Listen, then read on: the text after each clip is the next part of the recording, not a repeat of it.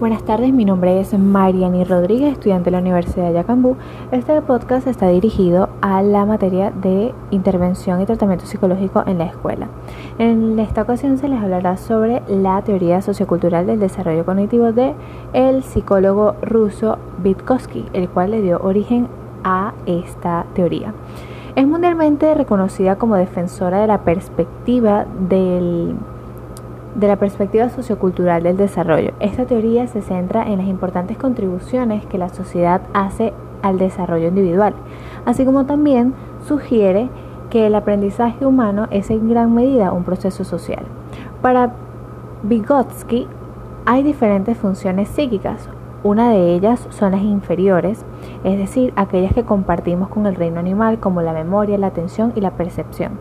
Otras, en cambio, son las funciones psíquicas superiores y son las que nos caracterizan como seres humanos y son las que solamente podemos alcanzar a través de la interacción con los otros seres humanos.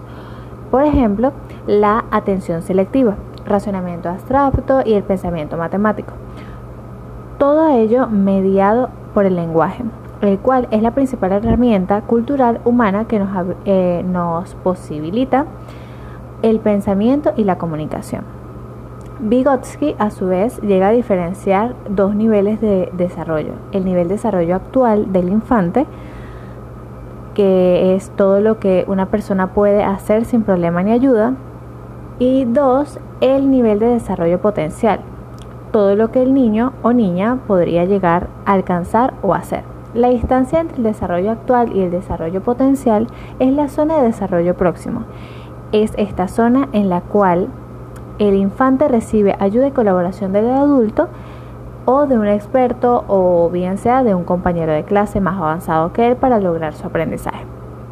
En la teoría de Vygotsky se habla del potencial humano o capacidad cognitiva del ser humano, en donde se expone que cada generación no debe empezar de nuevo desde cero, no es necesario que reinvente la rueda o el fuego, cada generación puede partir de los conocimientos que ya ha desarrollado la generación anterior.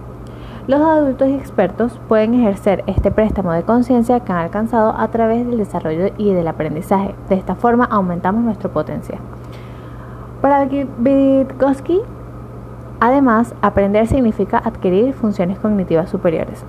Pero, ¿cómo adquiere el niño estas funciones? interaccionando con el entorno que lo rodea. Pero no solamente esto, sino que el niño interactúa con el entorno que le rodea a través de una serie de herramientas. De esta forma está interaccionando con su entorno, pero está haciendo uso de una herramienta que facilita la interacción con el entorno.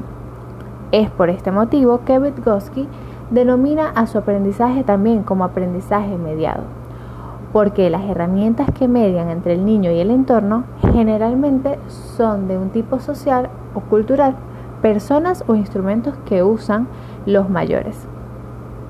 Vygotsky, además de todo esto, también habla de habilidades cognitivas básicas, que son las que se desarrollan cuando interactuamos con un grupo, la sociedad o nuestra cultura.